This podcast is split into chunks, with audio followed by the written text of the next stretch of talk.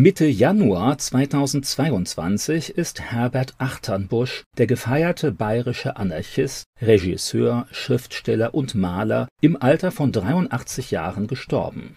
Manche trauern ihm nach, andere weniger. Richtig bekannt geworden ist er mit seiner bewussten Provokation der christlichen Kirchen. Bis zum Ende seines Lebens goss Achternbusch regelmäßig seinen Spott und seine Verachtung über die christlichen Kirchen und über den Glauben aus, über den Staat, etablierte Kunst und bürgerliche Werte. In seinen Werken gibt es vor allem destruktive, zuweilen auch verzweifelte Kritik. Positive Perspektiven oder realistische Alternativen findet man bei Achternbusch kaum. Achternbusch wuchs in einer kaputten Familie auf. Als nicht-eheliches Kind wurde er vor allem von seiner Großmutter erzogen und später von seinem Vater adoptiert. Nach einem Kunststudium lebte er zeitweise mit einer Kollegin zusammen. Die Ehe scheiterte und Achternbusch lebte später unterschiedlich lang mit anderen Künstlerinnen und Schauspielerinnen. In diesen Beziehungen wurden sechs Kinder geboren. Ein breiten Durchbruch hatte Achternbusch mit seinem Film Das Gespenst von 1982. Wie auch bei anderen postmodernen Künstlern wuchs seine Popularität mit der bewussten Verletzung religiöser Gefühle.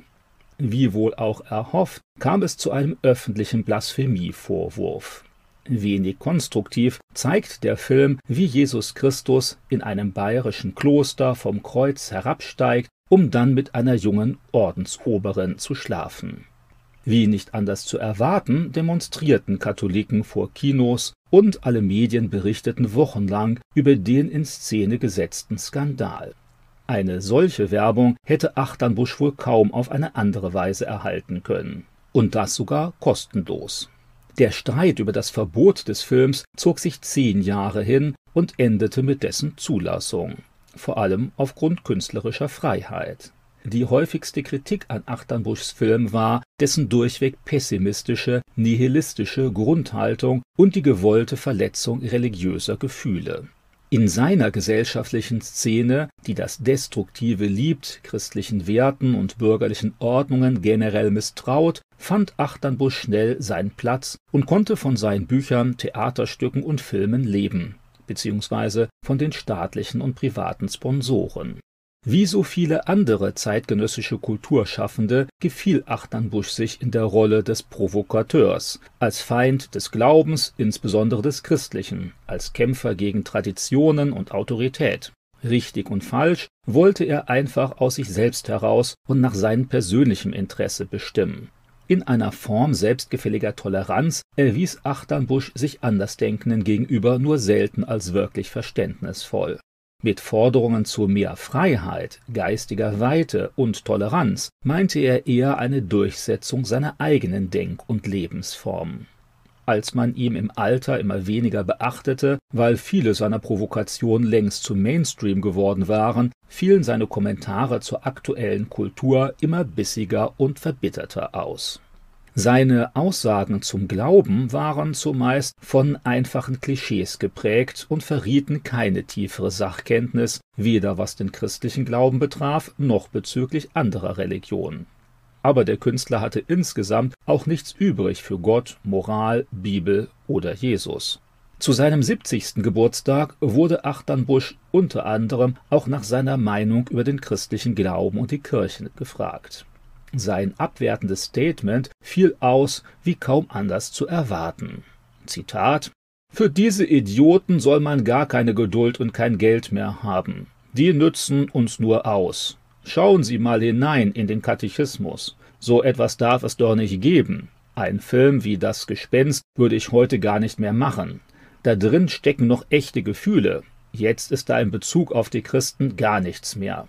Die bessere Religion ist der Buddhismus, weil er auf dich als Mensch zugeht. Die Katholiken gehen ja nur immer auf ihre Lehrmeinung zu. Der Buddhismus sagt, ohne Menschen gäbe es uns nicht. Die Katholiken würden nie sagen, dass es ohne sie keinen Christus gäbe. Früher hatten sie Gewalt, jetzt haben sie ihre Lehrmeinungen. Die Religion ist unser Untergang. Wenn ein engagierter Christ bei der Kritik an den Machtstrukturen der katholischen Kirche vielleicht noch bedingt zustimmen kann, dann muss er die pauschale Ablehnung der Bibel und der christlichen Ethik doch deutlich zurückweisen. Achternbuschs stattdessen empfohlener Buddhismus entspricht auch nicht gerade der asiatischen Realität, sondern einem postmodern esoterisch zusammengeschusterten Konstrukt. Der originale Buddhismus sucht eben gerade nicht den Menschen und seine subjektive Weltsicht, sondern zieht sich meditierend aus der Welt und von anderen zurück, will den Menschen verneinen und seine Persönlichkeit schlussendlich auflösen. Ganz im Gegensatz dazu hat sich Jesus Christus den einzelnen Menschen wirklich zugewandt, ihnen Anerkennung, Vergebung und ein neues, sinnerfülltes Leben angeboten. Aus seinem ideologischen Blickwinkel heraus konnte Achternbusch das offensichtlich nicht mehr erkennen. Achternbuschs pessimistisches Lebensmotto war Du hast keine Chance, aber nutze sie. In seiner grundnegativen, öden und destruktiven Weltsicht gab es keine echte Hoffnung, keine wirkliche Zukunft.